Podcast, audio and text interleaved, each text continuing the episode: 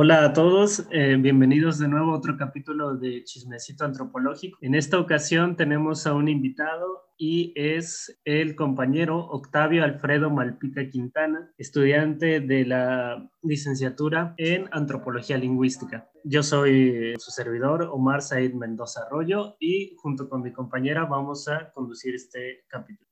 Este, ¿Gustas, porfa, si eres tan amable, eh, presentarte ante, con, bueno, con la audiencia.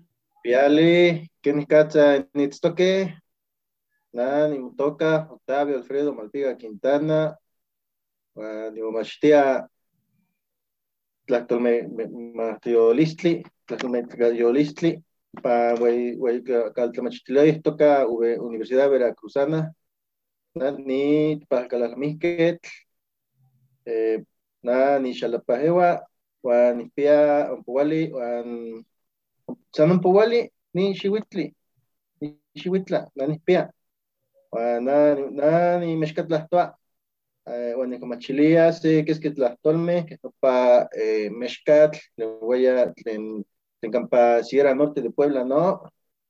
Pero na na san nikomachilia nopa nopa maseualtlahtol tlen uechtekapan tlali katlia Inhuati quien toca San, San Mexcatl, San Mexcatl, que toa pa Masehualtlato, pa Huaxtecapantlali, Guana, namansi ni mamachtia tlahtolmachio la miquilistli, pa Huaycalmachtiloya, toca Universidad Veracruzana.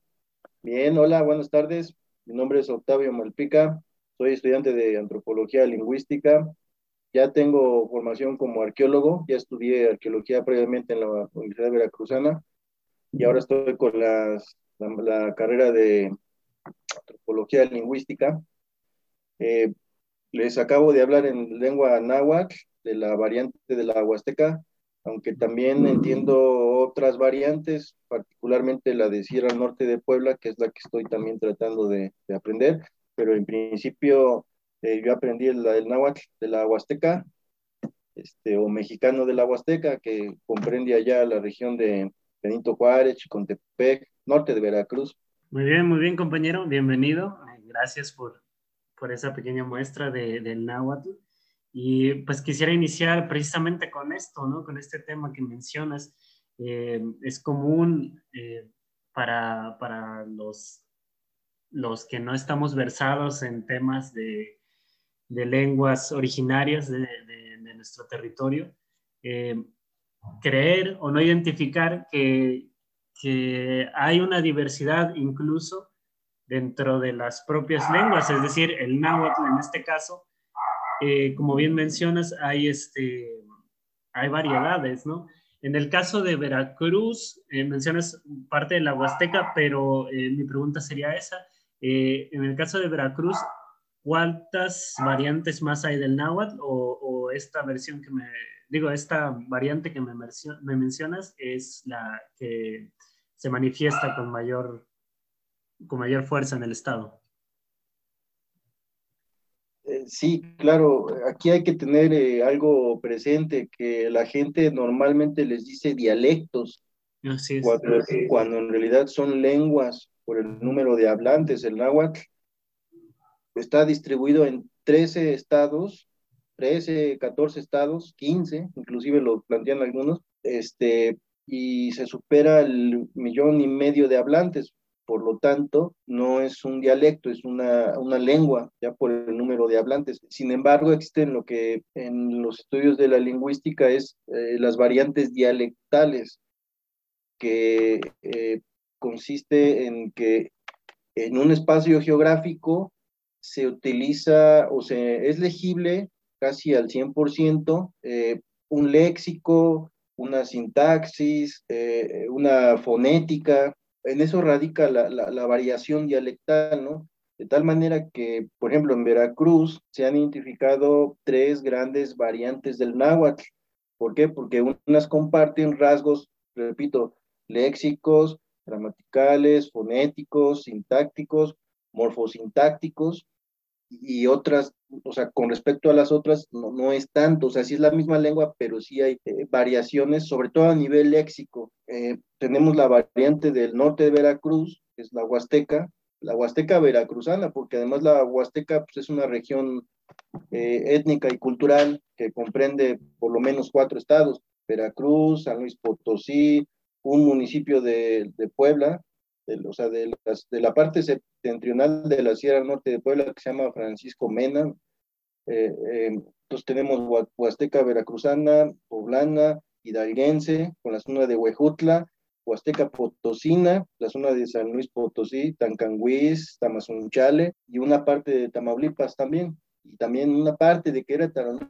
Entonces, la Huasteca per se es un área cultural. En cuanto al náhuatl, tenemos norte de Veracruz, parte de la Huasteca Veracruzana, centro de Veracruz, que es la zona de Songolica, este, acá eh, de Orizaba para la Sierra Negra, toda esa parte, eh, la montaña, ¿no? De la Sierra de Songolica, ¿no? Que ha estado golpeada muy fuerte ahorita últimamente por la delincuencia y, y este, y demás, ¿no? y tenemos una tercera variante que es el sur de Veracruz, esa también es por región, no podemos decir, ah, este, la variante de Chicón y la variante de Tequila y la variante de San Andrés Tuzla. No, es por región, esto de las variantes dialectales, ¿no? Digo, es un marco geográfico donde se comparten rasgos de la lengua, ¿no? Este, entonces el sur de Veracruz pues empieza a nivel de distribución desde los Tuzlas y llega hasta prácticamente el Istmo, o sea, es que la variante del sur de Veracruz eh, también va más allá del estado, es lo que le llaman el Nahua Pipil o Nahua Oriental. O sea, cabe señalar que estas distinciones ya tienen sustentos eh, dialectológicos hechos por Yolanda, Yolanda Alastra, Enrique Kaufman, este, Andrés Hasler, padre, este, Juan Hasler. O sea, ya, ya tiene un sustento eh, académico y científico, ¿no? Aunque también aquí en el centro de Veracruz eh, se habla náhuatl, aquí en la zona de Tlanehuayocan, eh, Jico, Jico Viejo, este, Izhuacán de los Reyes, toda esa franja que llega hasta Orizaba, Córdoba, llega a Songolica, sigue siendo la misma variante del centro de Veracruz. Bueno, respecto a eso, este, es, eh, ya es, es, conveniente esta, esta puntualización que haces de, de identificar eh, son regiones sobre las que se enmarca ¿no? el náhuatl y no tanto perteneciente a la formación de un estado geográfico. ¿no?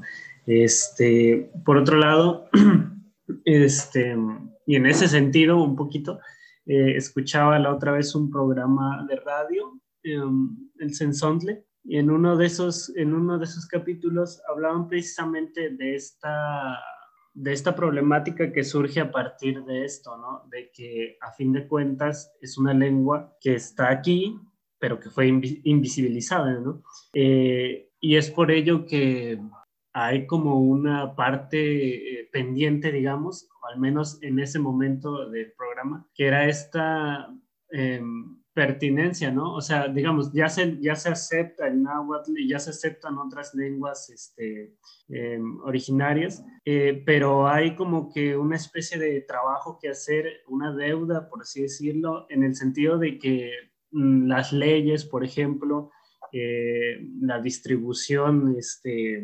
política, eh, sigue siendo principalmente dominada por el español. Este, no sé qué tanto estés informado al respecto y si es así, me gustaría que nos comentaras un poquito al, respecto, puesto que creo que es muy importante esto, ¿no? Digamos, no sé, la constitución en náhuatl, ¿no? O, los juicios, digamos, es, es, un ejemplo que mencionaba, ¿no? Los, los, juicios se realizan en español, ¿no? Y una persona que, que su lengua eh, eh, natal es, es otra, eh, ¿Por qué, no? ¿Por qué tiene que ser necesariamente en español? ¿O, cuál sería la pertinencia de que se realice en náhuatl? Eh, me gustaría que me platicaras un poquito de eso. Sí, bueno, yo, digamos, como científico eh, social, eh, objetivista y realista, parto de la siguiente afirmación. La cultura es dinámica y no hay pureza racial, no hay pureza étnica, y no hay lenguas puras y, variantes dialectales puras. y esto aplica también en época prehispánica, aquí ya estoy hablando eh, como arqueólogo, eso aplica también en la época prehispánica, se, se ha dicho la falacia de que nos llegaron los conquistadores españoles a destruir la sangre, eso es un argumento falaz, ¿por qué? Porque también en época prehispánica ha habido mestizajes, los mexicas eran grupos cazadores recolectores del área septentrional del norte de México, alejados de las dinámicas culturales mesoamericanas, llegan a Mesoamérica, se transculturan, adquieren el náhuatl, este, como los demás grupos toltecas, chichimecas este, y chichimecas del centro de México. Entonces, ese es el paradigma de Christian Duverier, que por supuesto ha sido eh, lapidado, no es aceptado. ¿Por qué? No lo sé, por un sesgo ideológico, porque aquí esto, esto está cargado de mucho sesgo ideológico. Se nos ha dicho desde la primaria que vinieron los españoles, nos destruyeron, nos oprimieron, este, ocultaron al indígena, lo pisotearon y todo lo que ya sabemos, ¿no? Este, eso es lo que siempre se nos ha inculcado y vamos a ver eh, argumentos también falaces que nos pidan perdón los de España, o sea, eso es ridículo, ¿no? Y además son juicios a priori, porque si nos vamos a la realidad, vuelvo otra vez a la realidad objetiva y empírica, eh, tú vas a las comunidades indígenas y las comunidades indígenas son las primeras que están interesadas en el castellano. De veras, muchos dicen, ay, es que se está extinguiendo esa lengua. Pues sí, señor, pero la gente no quiere hablar su lengua materna, ¿qué va a hacer uno? ¿Los va a obligar? Les va a llegar uno con el estado coercitivo. Ese es otro tema, otro apunte que hago, el concepto del estado. O quitemos el estado mexicano, dejémoslo en la categoría sociológica del estado, ¿no? ¿Qué es el estado? Max Weber lo definió como el monopolio de la fuerza de un grupo humano en un territorio, ¿no? Entonces, nada puede venir bien o bueno del Estado y menos con los indígenas. ¿Por qué? Porque eh, en vía de los hechos, el Estado siempre busca eh, oprimir al, ciudadano, no solo al indígena, oprime también al ciudadano de la ciudad con impuestos, impone al campesino con, con el ejido, que es una propiedad del Estado, no es una propiedad privada, cuando en otros países la propiedad privada y el libre mercado ha sido detonante del poder adquisitivo de la gente, como los países nórdicos, ¿no? Este, pues nada puede venir bueno del Estado y por lo tanto el indígena siempre queda relegado en el Estado. Mm, tan así que la gente de las comunidades ya, ya, ya tiene años organizándose en sus formas de trabajo, en sus formas de gobierno, este, no, no, eh, no dependen del Estado así tal cual. Ellos se organizan, a mí me ha tocado que me dicen, ¿sabes qué? No queremos nada del gobierno. Nosotros nos las hemos visto desde hace muchos años cómo salir de los problemas. Somos organizados, somos comunitarios y entre todos, ahí sí aplica una visión colectiva de arreglar problemas. Todos se organizan, todos hacen coopera cuando son las bodas, los, difuntos, los difuntos, etc. Allá sí la gente sabe organizar, ¿eh? O sea, no es como lo pintan de que son unos ignorantes, este, faltos de sapiencia, como subnormales, no, no, eso no, eso es la imagen del, indígena romántico que nos ha, se nos ha impuesto desde hace muchos años, ¿no? Eh, esto va en concomitancia con el modelo nacionalista de Vasconcelos, ¿no? Y la educación, había que modernizar y, este, civilizar a los indígenas con el modelo de Vasconcelos, pues sí, pero da la casualidad de que Vasconcelos eh, era, era pronazi, estaba a favor de, del este nacionalismo, nacionalismo recalcitrante y a nivel histriónico, ¿no? Del Estado y la patria y todo eso, ¿no? Por eso vamos a ver muchas vejaciones hacia los indígenas en el ámbito de la educación. A mí, mis maestros de náhuatl, uno de ellos, este, locutor del Censontle, uno de ellos, bueno, los, él y otro, los educaron a punta, a punta de barazos en sus comunidades, ¿no? Entonces, tenemos a ese estado doble moral, que sí, ahí sí el indígena y esto y que no sé qué, pero te chingo con tus este, tradiciones, te chingo con mi estado de, derecho, porque es un derecho occidental, el que está eh, eh, queriéndose imponer en las comunidades, o sea, y entonces aparece el contexto que tú mencionaste, la impartición de justicia, ¿no? Está claro que en, la cosmovisión o en, el pensamiento mesoamericano, que existen conceptos que en el concepto occidental no los hay, ¿verdad? Por ejemplo, eh, en el náhuatl no existe el concepto de alma, el concepto occidental y cristiano de alma no existe. ¿Qué es lo que hicieron? Buscaron algo parecido, una entidad eh, anímica, el tonal, y bueno, ya se maneja como alma, pero no es lo mismo. Lo mismo aplica con los conceptos de la constitución, ¿no?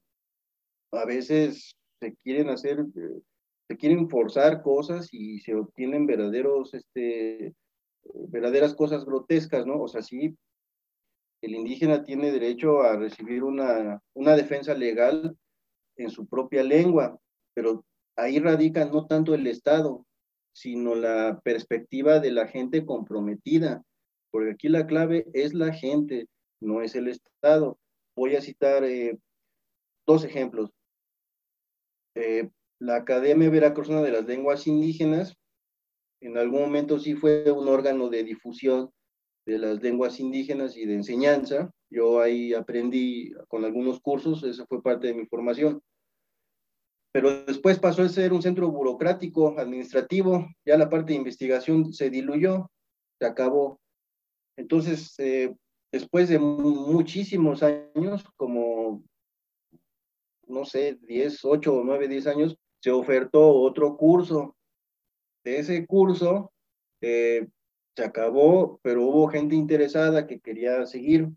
Y entonces en lo que eran peras o manzanas en la Beli, mejor nosotros dijimos, ¿sabes qué? Vamos a organizarnos y vamos a ofrecer nosotros el curso. Ofrecimos el curso, hubo, buena asistencia, y este y aunque hayan salido los tres interesados con eso nos basta para seguir trabajando de los cuales pues Daira sabe ahí eh, ya un poquito de náhuatl no eh, y, así varios compañeros no eh, entonces fue cuestión autónoma lo que hicimos no a mí me van a buscar a la oficina una persona de la fiscalía es el segundo caso me va a, visitar una persona de la fiscalía que porque unos policías recogieron a una, una chamaca de Zongólica que eh, la vinieron a dejar porque estaba, salió embarazada, la vino a dejar el esposo, ¿no?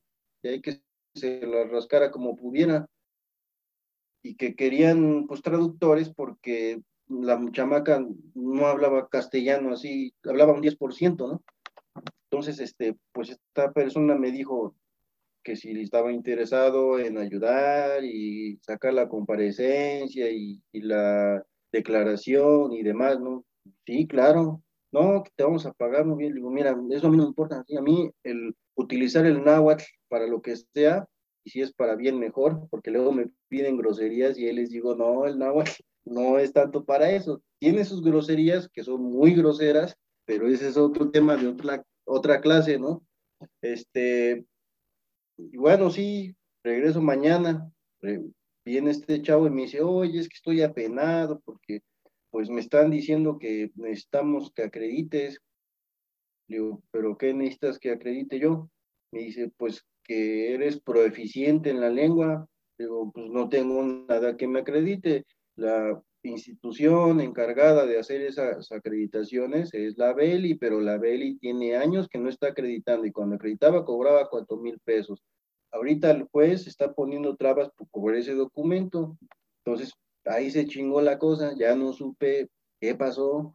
O sea, por la burocracia del Estado, se, a mí se me fue una buena oportunidad de, ayudar a, la... Es que Mira, a los indígenas, digo, se nos pinta como personas de otro planeta, como de caricatura, qué sé yo, pero no, haz a un lado el color de piel, la indumentaria y todo eso, y son personas, es lo que siempre les digo, son, dejen las etiquetas, son personas, ¿sí?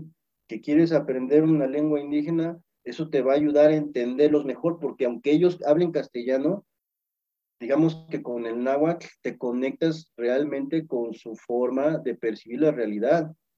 Cuando están hablando en castellano, uno se da cuenta de su gramática mental, que, que no es la gramática mental del castellano, es la del náhuatl. Entonces, si realmente quieres conocer a las comunidades, entre comillas, indígenas, nada como aprender la, la lengua, ¿no? Eso te permite conocer cómo ven ellos el mundo. El náhuatl está lleno de metáfora, lleno de filosofía, lleno de contexto. Es un rico idioma, aparte de todo. ¿eh? Voy a ser muy puntual en mi pregunta. hablando de justamente sobre cómo nos hacen ver eh, a los indígenas, ¿no? Prácticamente ah, vamos a generalizarlo como, no sé si esté bien, pero yo lo voy a hacer, como la sociedad occidental nos enseñan o nos hacen ver a los indígenas como personas que nos hacen estar en retroceso en todo em, esquema del ámbito social. Este, y una vez en un texto leí que justamente esto es como un etnocidio, nada más que disfrazado, de cierta manera. Em, ¿Tú crees que sea así? O sea, que el gobierno esté pues disfrazando todos estos programas sociales que luego les dan. Este, y justamente también está la, calle, la castellanización del náhuatl. Mucha gente no sabe escribir su, su lengua y acude, por ejemplo, a instancias del gobierno este, para que les enseñen y pues les enseñan algo diferente, ¿no? Que ya está prácticamente castellanizado y esto lo puso como un, el autor lo puso como un ejemplo de etnocidio se podría decir que actual de cierta manera. ¿Crees que sea así? Bueno, si vamos a hablar de etnocidio, pues entonces tendríamos que hablar primero desde la época prehispánica, porque lo tanto y devoción de todas las sociedades mesoamericanas, eh, el ejercicio del poder siempre ha estado. Lo que pasa es que ahora este, se implantó el poder occidental y posteriormente se impuso el poder, vamos a decirle, mexicano mediante la independencia, ¿no? Eh, en el cual los indígenas o las comunidades indígenas no, no figuraron, excepto con la obra de Clavijero, pero en vía de los hechos la independencia de México fue una independencia política de grupos ideológicos opuestos, ¿no? Y de ahí tenemos eh, este regreso romántico, ya en el porfiriato, ya empieza entonces eh, a darse forma a la arqueología mexicana, recordemos las exploraciones de Manuel Gamio en Teotihuacán, este, la, la, apertura del Museo de Historia Natural, donde ya estaban ahí presentándose piezas arqueológicas, y bueno, luego tenemos la revolución donde ya real, se supone ya empieza a aparecer la consigna del indigenismo con Zapata y el agrarismo, ¿no? Aquí en Veracruz. Este, lo que pasa es que ahí se está manejando a nivel político y la categoría etnocidio pues, es una categoría a priori de análisis. ¿Por qué? Porque en la realidad los indígenas, vuelvo a insistir, eh, el Estado, la academia y lo que digan de ellos se lo pasan por el arco del triunfo literal, o sea, y de que el gobierno lucra eh, electoralmente con las comunidades, pues habríamos, habría que ver en dónde, porque hay gente que, reitero, hay zonas donde la gente dice, no, nosotros ya nos han engañado demasiado, ya no creemos en el gobierno y los queremos fuera. O sea, ya de plano no quieren tener tratos eh, electorales con el gobierno y prefieren irle a ellos a rascarle a la tierra o a la vendimia o a donde sea buscarse el dinero que seguir atenido a la mano del gobierno, ¿no? Con esos programas sociales.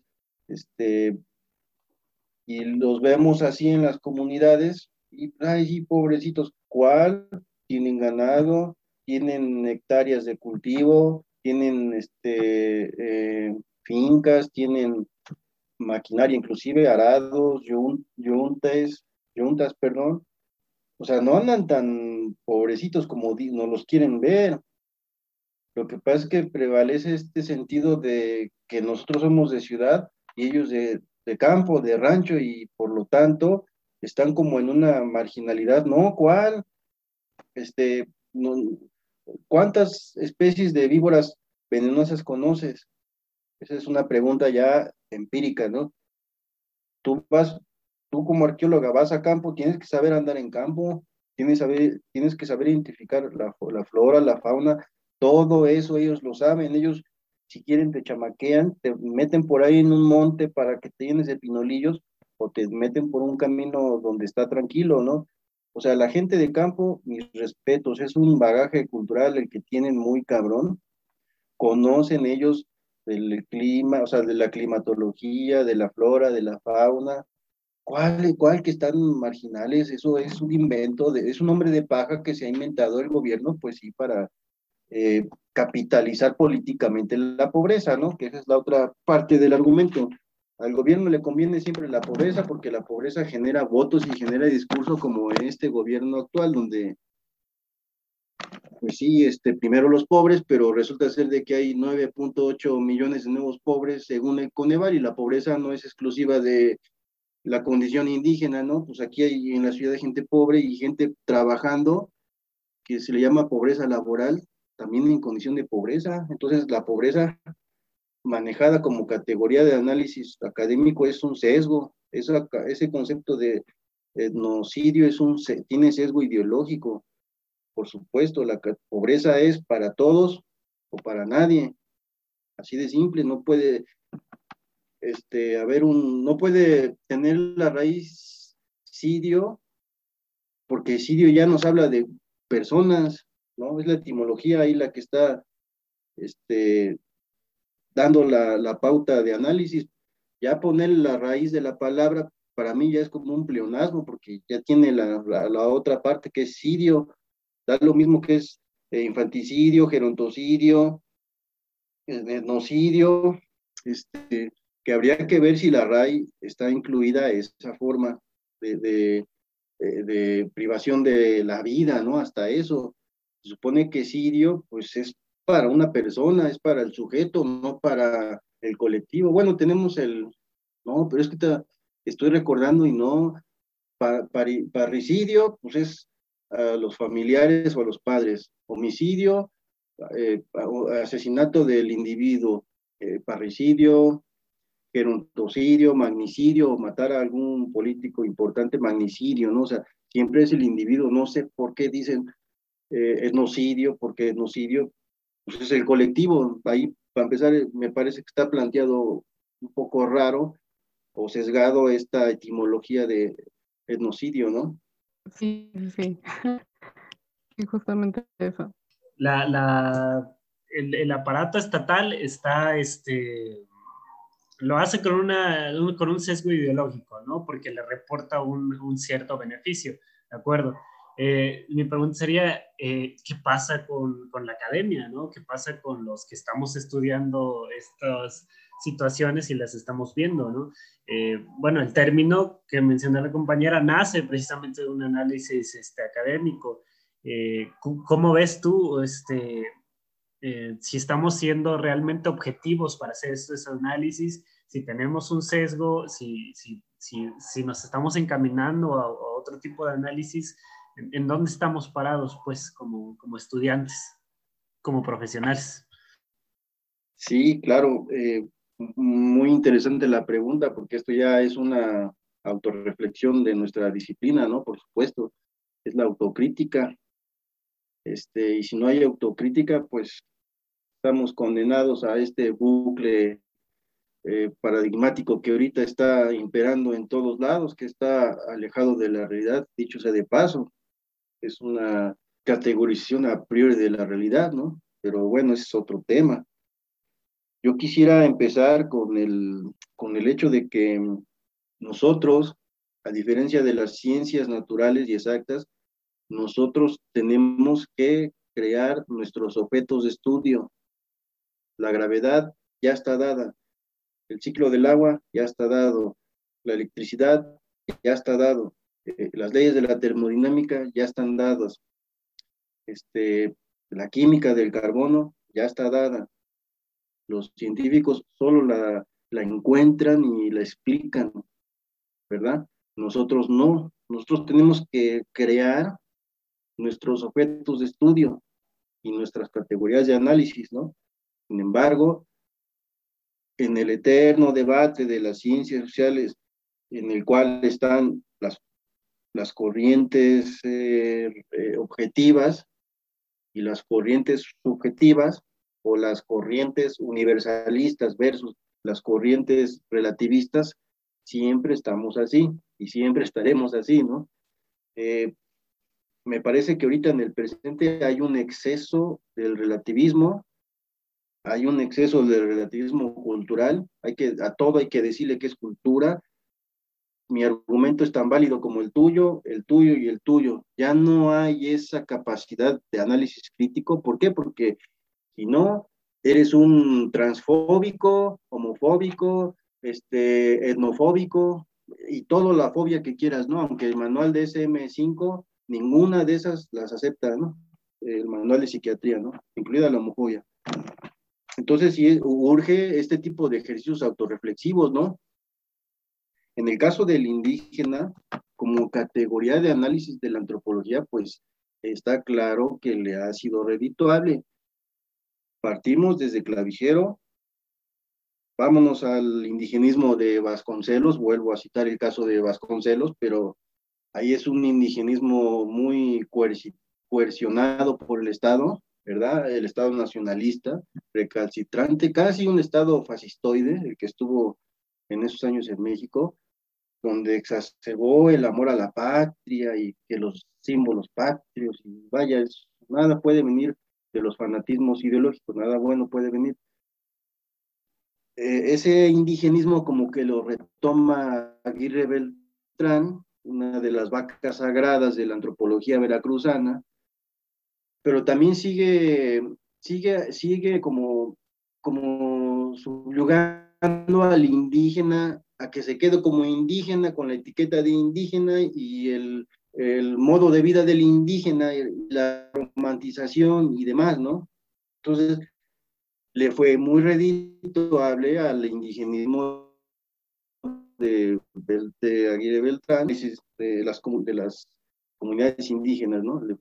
No digo que esté mal, simplemente que, bueno, ahí están los, los resultados, ¿no? De qué, en qué se benefició las comunidades indígenas del argumento académico, ¿no? Porque esto, todo esto incide en nosotros, los estudiantes, y para allá voy. Luego, tenemos otra nueva como ese viejo indigenismo romántico ya dio lo que tenía que dar, y, va coincidiendo más o menos con la caída del mundo socialista, la caída de la URSS de los ochentas, principios de los noventas, por ahí eh, teóricos marxistas están tratando de buscar nuevos sujetos de la revolución social, ya no el proletariado, este, sino nuevos actores, entonces, eh, un, un, filósofo argentino llamado Ernesto Laclau, lo que hizo fue retomar algunos planteamientos de Antonio Gramsci, como el de la hegemonía cultural, es que esto tiene que ver con, con el tema del indigenismo del presente. Estamos hablando desde el ámbito de la academia, ¿eh? O sea, Ernesto Laclau es de la academia. Antonio Gramsci, marxista italiano, también de la academia. Este, Aguirre Beltrán, también eh, antropólogo, digamos, de la academia, ¿no? Retoma el discurso de Gramsci de que los cultivadores del norte de Italia son oprimidos, los cultivadores, quítale cultivadores y ponle indígenas, o la etiqueta indígenas, entonces ya tienes ahí un engarce. Entonces, lo que hace Ernesto Laclau, mete a los indígenas, mete a, los homosexuales, mete a las mujeres, mete a los ecologistas y a los defensores de los animalistas y sacan una nueva vertiente del marxismo, que es el marxismo cultural o neomarxismo o posmarxismo o nueva izquierda, ya en términos políticos, ¿no? Entonces, allá aparece el indígena ya retratado como el históricamente oprimido. Ya no es ese indígena este, eh, bonachón que eh, le reza a Dios de la lluvia y, que se viste así con su huipil y su ená, ya, eso ya se acabó. Ya no, ya no están tan romantizados los indígenas, ahora son oprimidos por el sistema capitalista y por la cultura occidental y por eso ese fervor del perdón, en el caso de México, de la corona española a las comunidades indígenas, cuando en el siglo XIX, en 1831, ya había una carta de, de, como de emancipación y disculpa de la corona española, nada más que eso no lo dicen estos desgraciados. Entonces, este, eh, ahora el uso académico que se le da al indígena viene a partir de la nueva izquierda. Ya también es oprimido por el capitalismo, desposeídos. El movimiento del 94 nos da una pauta para ese tipo de, de fenómeno. Si bien el zapatismo del 94 fue una lucha armada, el viejo marxismo armado revolucionario de Latinoamérica ya tiene este, esta variable del indigenismo emancipador.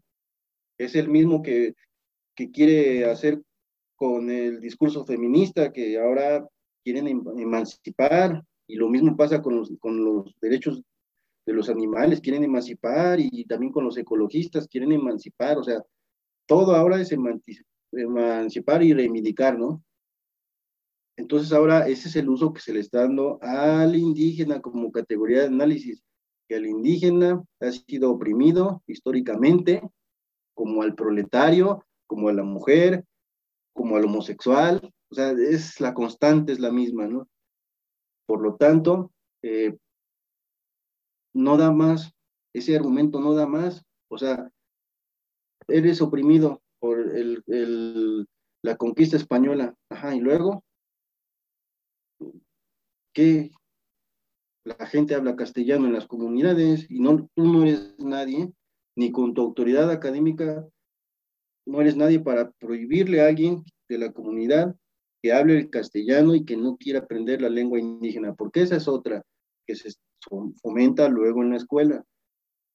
Es, ah, viene de planteamientos académicos como por ejemplo de Renato Rosaldo, eh, que ya es un debate viejo también, ¿no? Tenemos la postura de Malinowski contra la de eh, Clifford Geertz, ¿no? O Renato Rosaldo, en la cual, bueno, uno como científico social ve de lejos el fenómeno social, ¿no? El evento cultural, uno lo registra y demás, ¿no? Estoy hablando de la postura de Malinowski.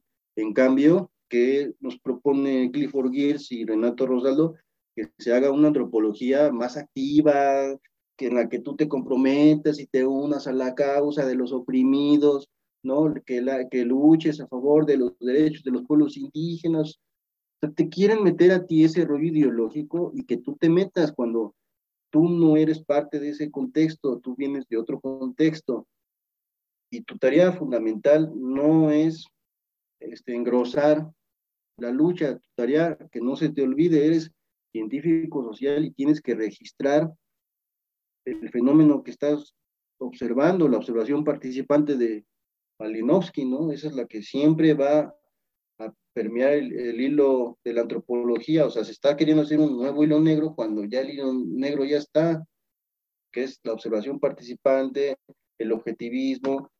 Afortunadamente, este, eh, hay gente que dice, bueno, no, a mí la verdad, yo nada más voy a hacer etnografía por los datos que yo necesito, yo no, eso es eso de que voy a un lugar, quiero conocer algo de ese lugar, me obliga a mí a, formar parte del lugar, eso también es un argumento falaz. O sea, te imaginas, mira, ahorita, mira cómo ando vestido, te imaginas que por yo hablar, aprender el náhuatl, anduviera este, de, de, chichimeca vestido, o sea, eso es ridículo, es lo que están planteando, que, que, que abandones tu, tu identidad individual y te, te absorba lo colectivo, porque ese es otro rasgo de, del marxismo y el marxismo cultural, que abandones tu individualidad y seas eh, absorbido por el colectivo.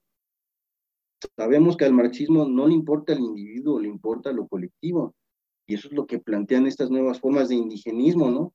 Que te vuelvas indígena y que vayas a las zonas arqueológicas de Blanco el 21 de marzo y que Ometeo y este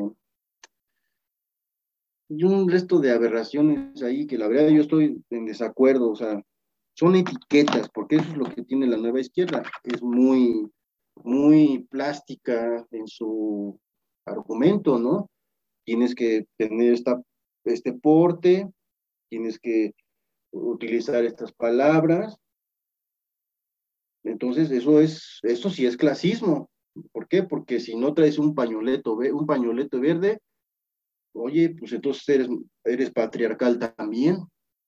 O si pasa una comunidad indígena en una motocicleta BMW, una GS600 de, de, turismo, oye, ¿cómo tienes el descaro de venir a una comunidad en una moto que vale más de 200 mil pesos? Por favor, estamos en México, estamos en el derecho libre de, nuestras calles, el artículo 16 creo que es del libre tránsito por el país, y si a mí me nace conocer la gastronomía, las tradiciones de un lugar, el que sea, yo estoy en mi derecho de hacer, yo por el hecho de venir con equipo caro, me va a imposibilitar conocer estos lugares, por favor, que dicho sea de paso, a la gente de las comunidades que ofrece productos y servicios, le beneficia siempre la gente con poder adquisitivo que va por comidas, por eh, festivales como el de Chantolo y en los mercados también. O sea, no ven nunca esa parte, la parte económica, ¿no? La gente es como los defensores de los animales. Ay, adopten perros callejeros. Pues sí, pero ¿a, cuántos vemos de ellos adoptando perros callejeros? Lo mismo acá. Ay, sí, pobrecito el indígena que ha sido oprimido por quien, bueno, este, y, no paran de regatearles cuando son aquí en Jalapa, por ejemplo, las ferias o los eventos de bordados y textiles. Ahí vemos aquí a los jalapeños, este, eh, eh, eh, vaya, casiteando el precio, ¿no? Eso está, está, muy terrible, eso sí está muy terrible, ¿no?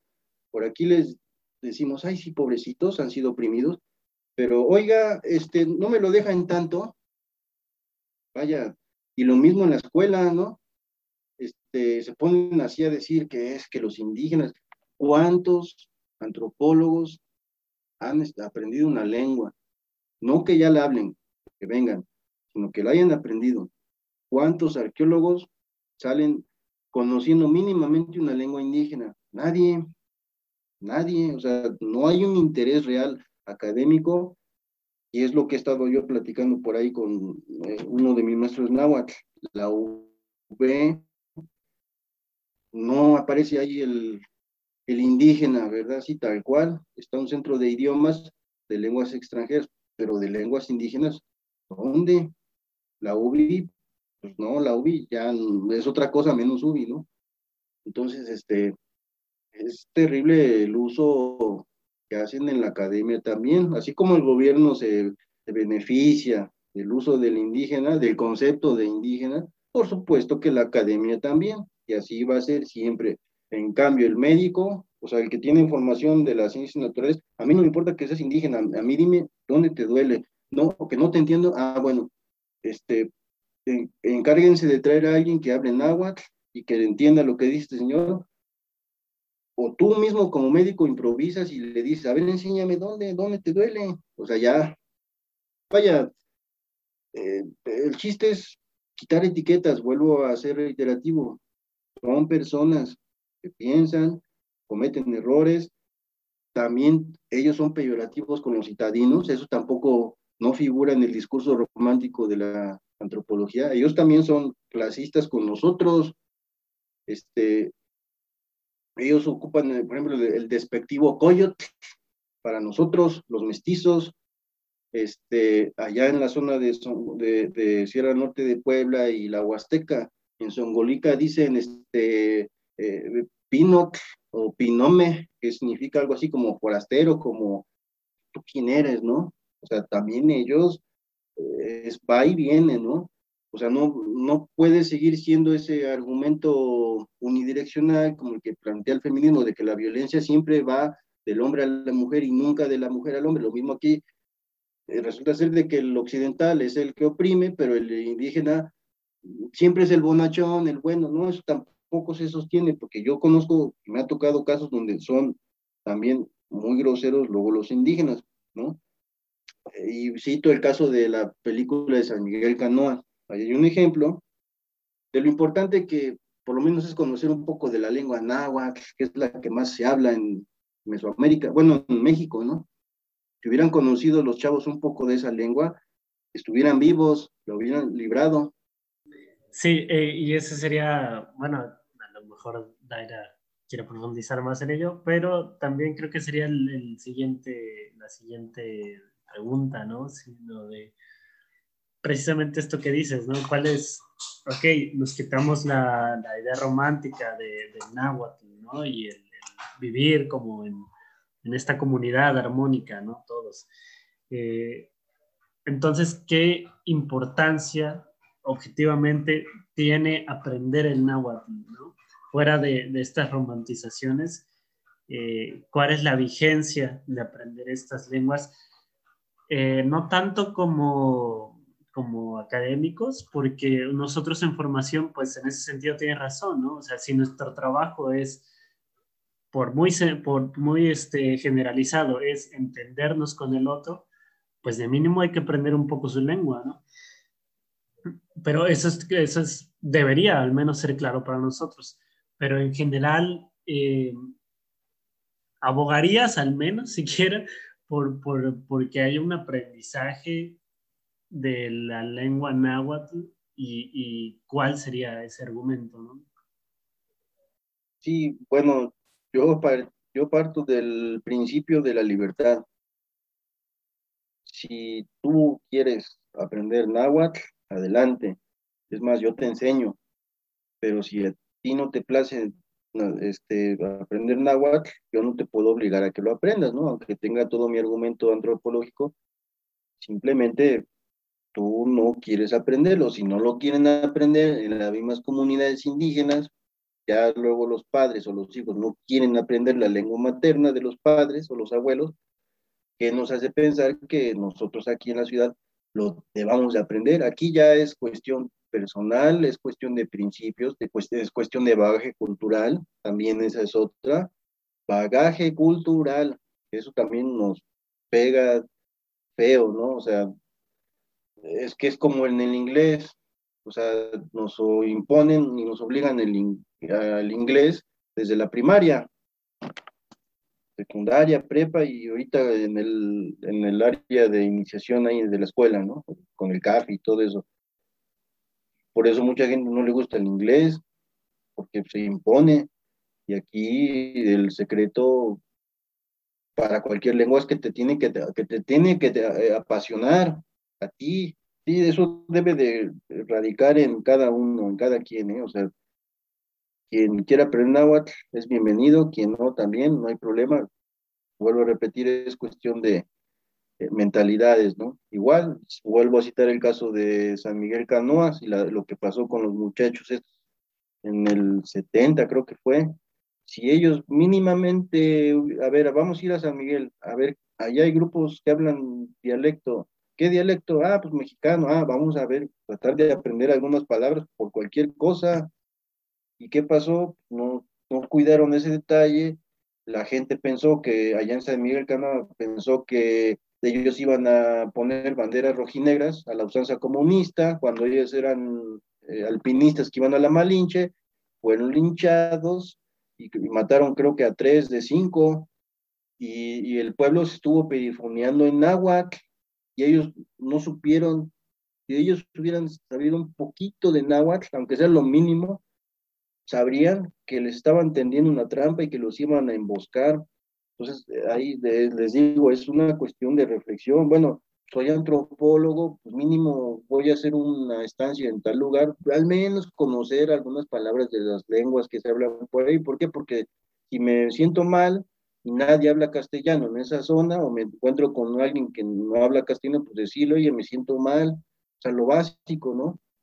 Es cuestión de, de, cuestión, ahora sí es asunto básico, pero pues mucha gente no lo ve por ese lado. Bueno, pues ahí está el caso de San Miguel Canoas, que fue verídico, no, no fue este invento de nada, ¿no? Pues más que una pregunta es como un comentario. Eh, y tiene que ver con, con, la pregunta que hiciste tú y también con la respuesta. Y es que aquí creo que todo recae en el pensamiento general que la gente tiene, como ya se ha venido platicando desde ese tiempo, sobre el indígena. Y justamente es la palabra y es lo que nos enseñan y la imagen que tenemos. Y eso no hace que la gente se interese en aprender una lengua. Si bien eh, vemos a la lengua como parte de una cultura más bien eh, pues económica, ¿no?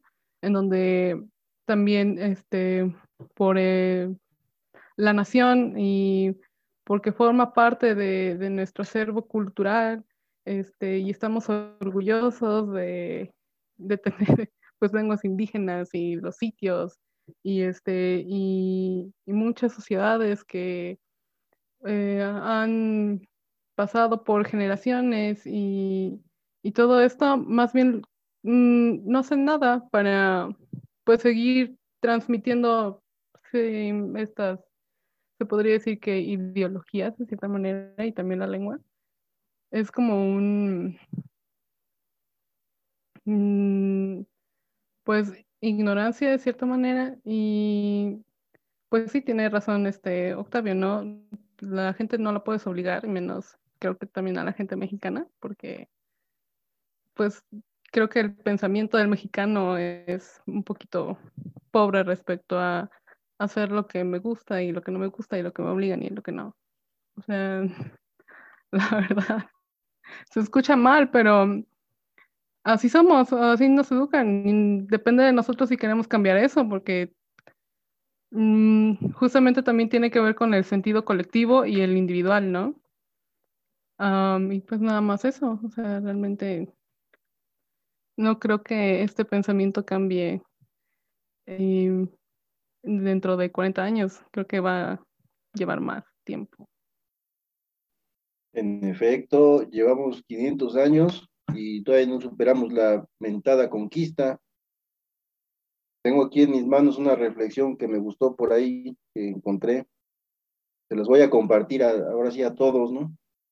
Fidel Castro le enseñó a toda Latinoamérica a ser víctima eterna, a vivir del resentimiento, a exteriorizar culpas. En el colegio, mis profesores nos ponían a hacer ensayos de las venas abiertas de América Latina.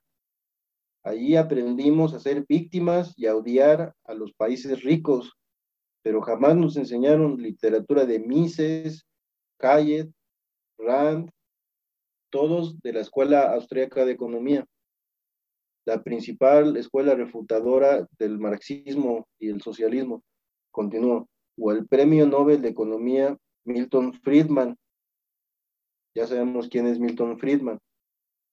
La educación pública está estratégicamente diseñada por los sindicatos del Estado que la secuestran para convertirnos en una masa social acéfala resentida y con amor incondicional por líderes supremos que dividen y enseñan a odiar. Como resultado, somos países del tercer mundo, incapaces de surgir del lodo, mientras otras culturas arrasadas por la guerra, como la Alemania, en dos ocasiones, este, Japón, con los bombardeos de Hiroshima y Nagasaki, y en general toda Europa, eh, otras culturas arrasadas por la guerra en menos de 30 años se convirtieron en potencia. Nosotros aún culpamos a España de la conquista de hace medio milenio. En efecto, seguiremos siendo una república bananera como toda Latinoamérica. Y sí, en efecto, o sea, siempre en las, en las escuelas de humanidades nos sacan autores de, de la izquierda. Analícenlo por esa parte también. Las posturas ideológicas, bueno, más bien las posturas políticas en la escuela a partir de la academia. Este feminismo que está ahora de moda, sus intelectuales son todos de izquierda, Michel de Beauvoir, Michel Foucault, este, eh, Firestone, eh, todos son de izquierda, ¿no? Y en efecto, a nosotros rara vez, yo no registro ahorita ningún autor que sea ya ni siquiera de, de derecha, sino que sea de economía de mercado. Siempre se maneja eh, la izquierda en la escuela, ¿no? Y sí ahí también se percibe un sesgo, ¿no? Este, les digo, esta persona citó a, economistas liberales, ¿no? Que vale la pena pues, leerlos porque es la otra cara de la moneda, ¿no? Se argumenta, por ejemplo, en el marxismo que pues, el trabajador también es pobre porque se, se, el, el, empresario abusa de la fuerza de trabajo del obrero y que le paga una miseria por el trabajo, por su fuerza de trabajo, le paga, le paga una miseria. Bueno, pues ¿qué hizo un economista de la escuela austríaca? Le dijo, no, señor Marx, está equivocado con su teoría del valor este, objetivo. El esfuerzo que tú le pones a un producto no radica en el esfuerzo del obrero, radica en el mercado donde lo quieras acomodar. ¿Por qué? Porque imagínense que yo me esforcé en crear un vino muy exclusivo en un lugar donde no se toma vino, como en Asia, como en Indonesia. Este, de nada sirve todo el esfuerzo que uno le pone a un objeto mercantil si en el mercado donde se va a meter no tiene demanda, o es como querer vender cubitos de hielo en el, en el Polo Norte, es, hacer lo mismo. Entonces, eh, eh, Hayek ofreció una refutación a la teoría del valor este, objetiva de Marx, que es la teoría marginal y la teoría subjetiva del valor y demás, ¿no? Entonces, eh, lo que quiero decir es que nos cargan autores de un lado, pero no del otro, y siempre es bueno tener ambas partes, ¿no? Pues en ese sentido también me haría falta la otra parte en, este estudio de las lenguas, ¿no? En general tenemos también como este sesgo. No sé si, bueno, ya esto es un poco más para, no es tan, no es tan para el público en general, pero no sé si, recomiendes algunas lecturas o algo así de, de, esta parte, ¿no? Que no, más, más objetiva sobre el estudio de las lenguas. Pues mm, de primera mano podemos citar, por ejemplo, a para quitarnos este, este, estos sesgos que ahí van luego apareciendo, podemos consultar, les digo, a Christian Duverger, donde él plantea un paradigma muy interesante sobre eh, Mesoamérica, eh, tenemos que partir de Mesoamérica, si no, no podemos entender el presente.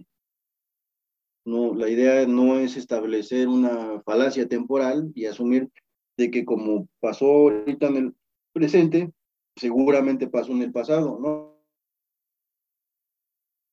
Tenemos que conocer primero, entonces, eh, el pasado, como se ha venido manejando en términos académicos, el concepto de Mesoamérica, pues sí, este, mm, tiene algunas lagunas, como el concepto de cuando desaparece una civilización y reaparece otra, ¿no? lo que cuando dicen es que colapsó Teotihuacán, es que colapsó eh, la cultura de la venta, o sea, se maneja como una interrupción y luego un sui generis y cómo se fundó, cómo se generó esa nueva sociedad, no lo sabemos, por eso siguen batallando con saber cómo se fundó Teotihuacán, por ejemplo, ¿no?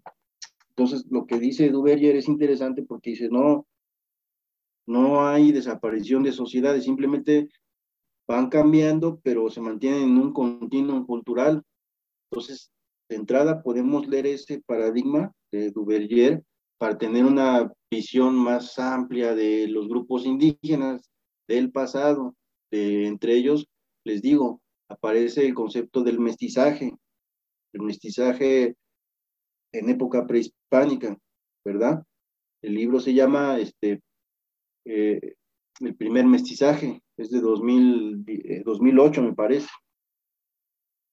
Y luego ya más en concreto para el náhuatl, pues los trabajos de Andrés Hasler están interesantes porque también este, hacen a un lado la ideología y la política y todo eso y se va más por la parte objetiva, ¿no? Este, él también tiene una, un legado de su trabajo, está dedicado a los grupos indígenas en la época prehispánica y su evolución al presente en cuanto a la lengua, ¿no? Así que vamos a encontrar ya inclusive un paradigma de la historia de los grupos nahuas, ¿no? La historia de los grupos nahuas desde el pasado hasta el presente, ¿no? Este, esos son dos eh, autores que sí los suelo consultar porque son muy plausibles lo que están planteando. Uno como arqueólogo, que es Christian Duverger, y Andrés Hasler como lingüista, que lleva más de 30 años hablando, este, estudiando la lengua náhuatl. Tiene varias gramáticas, entre ellas la de Songolica y la de la Huasteca, tiene un libro que presentamos en 2012 en un foro de la escuela que se llama El Nahua de la Huasteca y el primer mestizaje. Eh, ahorita está trabajando en un libro nuevo sobre el Nahua del Occidente, a la costa de Guerrero y Michoacán, toda esa parte. Eh, entonces sí me parecen trabajos objetivos porque cosas que yo me preguntaba del náhuatl están planteadas en esos libros. O sea, yo, una pregunta era, ¿por qué les entiendo más a los de Zongolica que a los de Sierra Norte de Puebla? O sea, hay razones, eh, digamos, académicas por las cuales ocurre eso, ¿no? Y bueno, con estos dos autores me he permitido tener mayor claridad con respecto a la lengua el por qué entiendo más la variante de Songolica que la del sur de Veracruz y así, ¿no? Que también están en concordancia con algunas explicaciones arqueológicas que hemos venido elaborando con base a los materiales arqueológicos, ¿no? Entonces, la idea yo que planteo es tener el, dato arqueológico, pero también el dato de, la lengua, ¿no? Es muy importante, la lengua es una fuente de datos muy interesantes, ¿no? Muy bien, este, pues habrá que darle unas reglas. Este, al, profesor Hasler lo he escuchado este, en algunas conferencias y sí, sí, tiene cosas muy, muy interesantes. Este, no sé si la compañera quiere, tenga una pregunta para, ya para cerrar, porque ya, ya se extendió un poquito más de lo, de lo acordado. Este, no sé si tengas una pregunta última, compañera.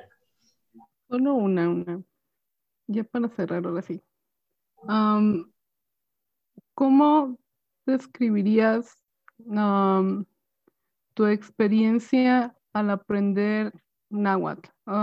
tanto de, mm, se podría decir, pensamiento, cambió algo de tu forma de pensar o de ver tu, tu entorno este, y de tratar a las personas?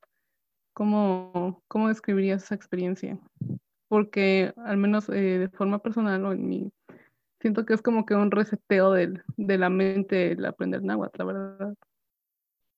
Sí, bueno, este, eh, si nos vamos estrictamente a la, a la, parte cognitiva del idioma, pues fue una experiencia catárquica, ¿no?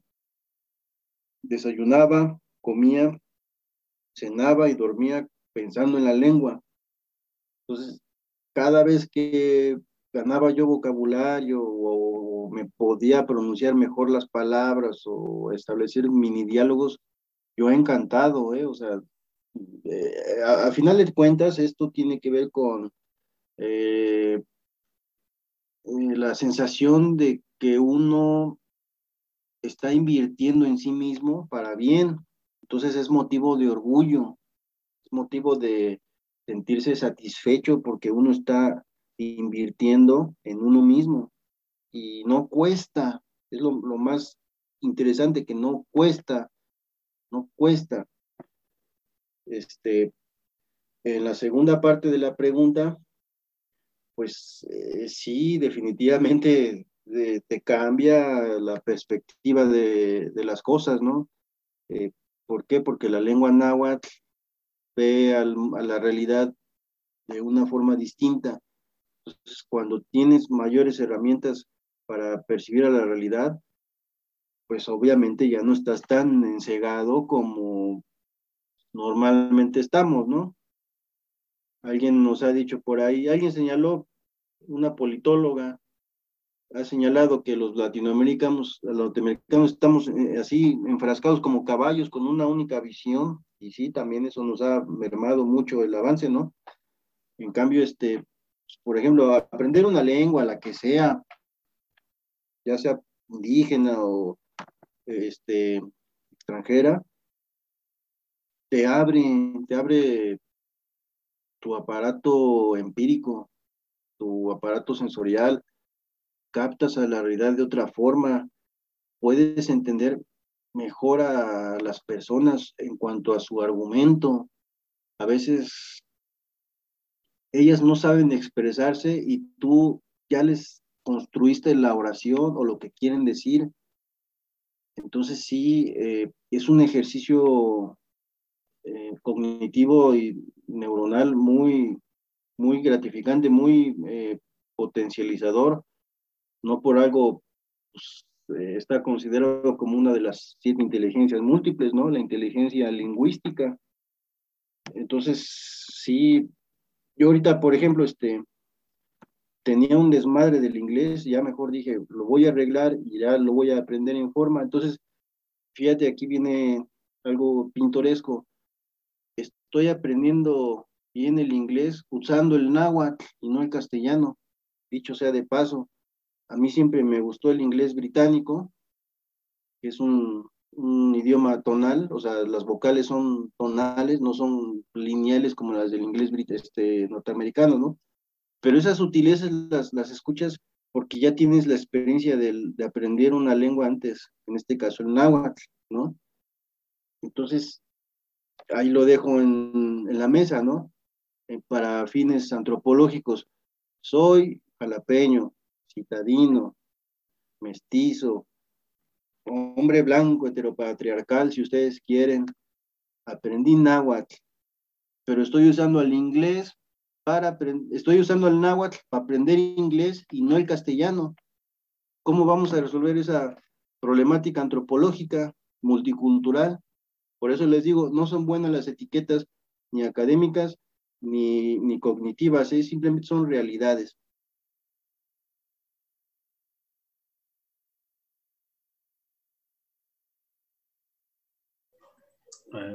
Este, pues ya para cerrar, bien, todo este, esto intenso, eh, ¿gustarías, este, no sé, puntualizar en algo, algún comentario, cualquier cosa?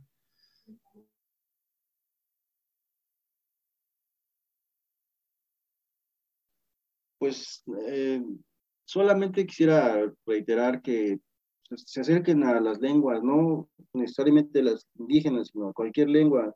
No está de más aprender una segunda lengua o tercer lengua, ¿no? Este, por ejemplo, yo te estoy en un, a mí me gusta el, gaming y estoy ahorita en un juego de shooters, tenemos un clan en Brasil y luego hacemos entrenamientos, de eso. Entonces es, es impresionante ver a chavos de Sudamérica hablando español, portugués e inglés y son así, chavos normales, o sea, para ellos es normal lo que aquí eh, rara vez se ve, ¿no? Ya si llegamos al bilingüismo, pues ya es mucho, ¿no?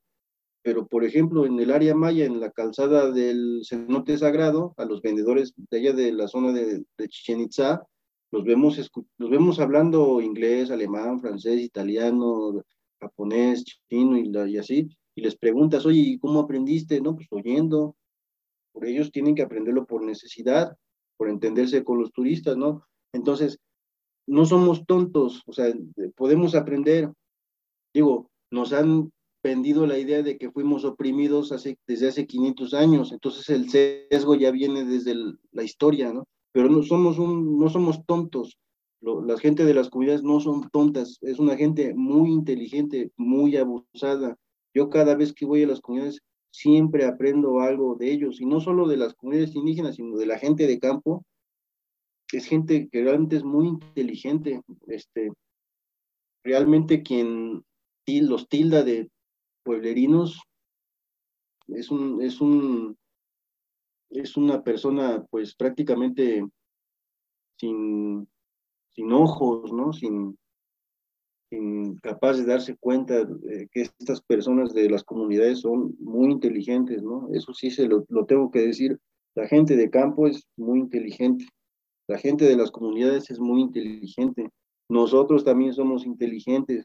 Entonces, claro que podemos aprender el náhuatl, alguna lengua maya, alguna lengua eh, oaxaqueña, como el, mixteco, el zapoteco. Podemos aprender cualquier lengua, solo hay que quitarnos el, el, el, boicot mental de que estamos siendo oprimidos, no podemos hacer nada. No, no, no, hay que liberar el espíritu, como decía eh, Adam Smith, ¿no? Un liberal del siglo XIX, la liberación del espíritu, ¿no? Entonces, eh, pues sí, eso sería mi, mi cierre final. Este, acérquense al conocimiento, esa es la, final, la parte ontológica. Acérquense al conocimiento porque ahora sí el conocimiento nos hará libres, como dicen por ahí. Este, dirán horrores de los nazis y de la Alemania nazi, pero también eran gente culta, hablaban tres, cuatro, cinco idiomas, los japoneses igual. O sea, ¿por qué nosotros no? ¿Por qué México está así como muy mediocre ahí en el tema de las lenguas, no? Es, les digo, es muy padre conocer una lengua, ¿eh? porque eh, tienes mejores herramientas de análisis de la realidad. Hay palabras del castellano, bueno, hay, fíjense, hay conceptos que aparecen luego de la realidad el castellano no los tiene. Los buscas en el náhuatl y ya como que los llevas al castellano para tratar de más o menos equipararlos, ¿no? Entonces sí, sí es un buen ejercicio cognitivo el aprender una lengua, ¿eh? sí trae beneficios. Bueno, muy bien. Eh, sí, sí, definitivamente hay que, hay que ponerse a trabajar ahí en eso, en las lenguas, y más nosotros, en, en, el área que estamos, ¿no? En el área académica en la que estamos es como bien fundamental. Este, pues de mi parte es todo. No sé si la compañera quiera, quiera decir algún comentario o algo así. No, no, no, nada más pues agradecer a, Octavio por haber aceptado grabar con nosotros y darnos su tiempo y también su mente, de cierta manera. Este, pues sí, gracias. Sí, sí, muchas gracias compañero por, por apoyarnos con este pequeñito capítulo. Nada, es que no tlen, nada ni tlascamatía, pero cabeltije se se que sini pilcahuachitzi, tlen tlenica impani postlamahuizoli, wan dan neki, neleme neki, cual si, pues más xicuamachili, xicuamachilica, tlena, nikichiwa, wan nikichihkia, nika, panitla, mavisoli, wan moniki, moniki sal yecoca, ni nochi tlahtolme, wan, wan, comachili, pani, pani, este, sanilhui, pan, wan, tieyi, santiago, santiayi, santiayi, wan, san san san inekima ikakuali xitlapanutika nihuanti um, ximokuitlauika pampa niuei ueikokolistli katli itoka COVID ximokuitlauika uan ikakuali xitlapanutika tlaskamati miak uan timomelaua gracias por el espacio espero les haya servido un poco lo que aquí tratamos y cuídense mucho seguimos todavía con esto del COVID y ya estamos al pendiente para la siguiente gracias Pues muchas gracias. Hasta luego.